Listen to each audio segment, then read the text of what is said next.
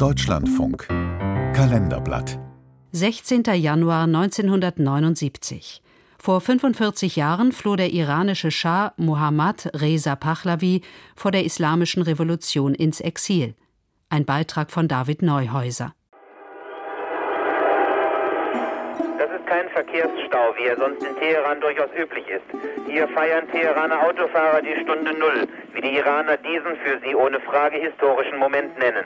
Gerade hat der iranische Rundfunk offiziell die Ausreise des Schahs und seiner Frau in Richtung Ägypten bekannt gegeben. Der Jubel kennt hier keine Grenzen. So berichtet der Korrespondent des Westdeutschen Rundfunks am 16. Januar 1979 aus der iranischen Hauptstadt Teheran. Es ist das Ende der iranischen Monarchie. Ein Ende, das sich mit Massendemonstrationen und Streiks seit Monaten angekündigt hat. Der Schah, Mohammad Reza Pahlavi, verlässt sein Reich und wird nicht mehr zurückkehren. Den ganzen Nachmittag über ziehen Tausende von Menschen durch die Straßen Teherans. Sie sitzen auf den Dächern von Omnibussen, Lastwagen und auch Personenwagen. Immer wieder formen sie zwei Finger zu einem V, wie Victory. Es ist ihr Sieg, ein revolutionärer Sieg, den es hier zu feiern gilt. Linke und religiöse Schah-Gegner hatten für diesen Umsturz an einem Strang gezogen. Der Regent war ihr gemeinsames Feindbild. Seit 1953, seit dem von den USA unterstützten Sturz des demokratisch gewählten Premierministers Mohammad Mossadegh, war der Schah, der iranische Monarch, zum unangefochtenen Alleinherrscher geworden. Ein Monarch, der die Revolution brachte. Zunächst sicher mehr unter dem Zwang der Verhältnisse als aus sozialer Überzeugung. Doch er brachte sie, die Revolution, die Revolution von oben. So heißt es in einem Film des Bayerischen Rundfunks aus dem Jahr 1968.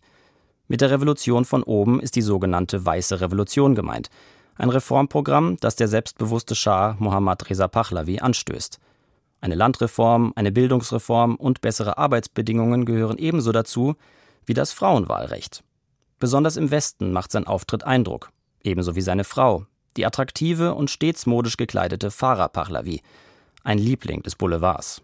Farah Diba war vor allem deshalb wichtig, weil sie endlich den lang ersehnten Thronerben lieferte. So der Historiker Felix Melching. Die vorherige Ehe des Schahs mit Soraya war nicht unglücklich.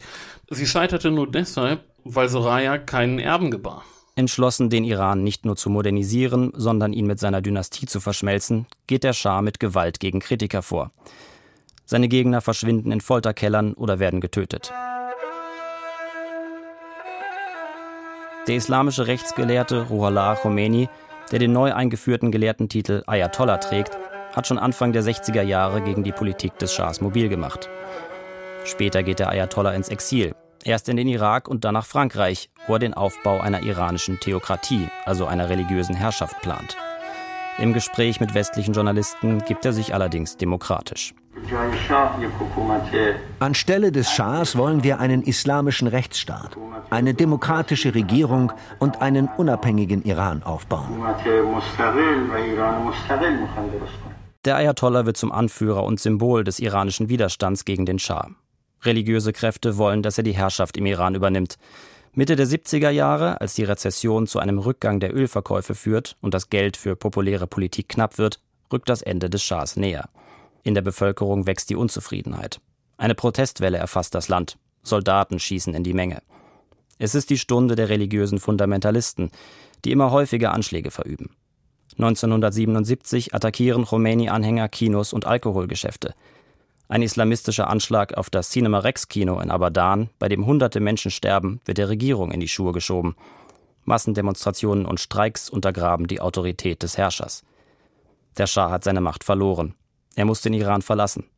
Bereits schwer an Krebs erkrankt, beginnt für ihn eine Odyssee durch verschiedene Länder. Er blieb eine Woche in Ägypten, war dann eine Weile in Marokko, hielt sich auf den Bahamas auf, war in Mexiko, schließlich dann doch zur medizinischen Behandlung in New York. Nach Mexiko zurück durfte er nicht, deshalb musste er dann nach Panama reisen und schließlich landete er zuletzt in Ägypten, in Kairo, wo er 1980 starb.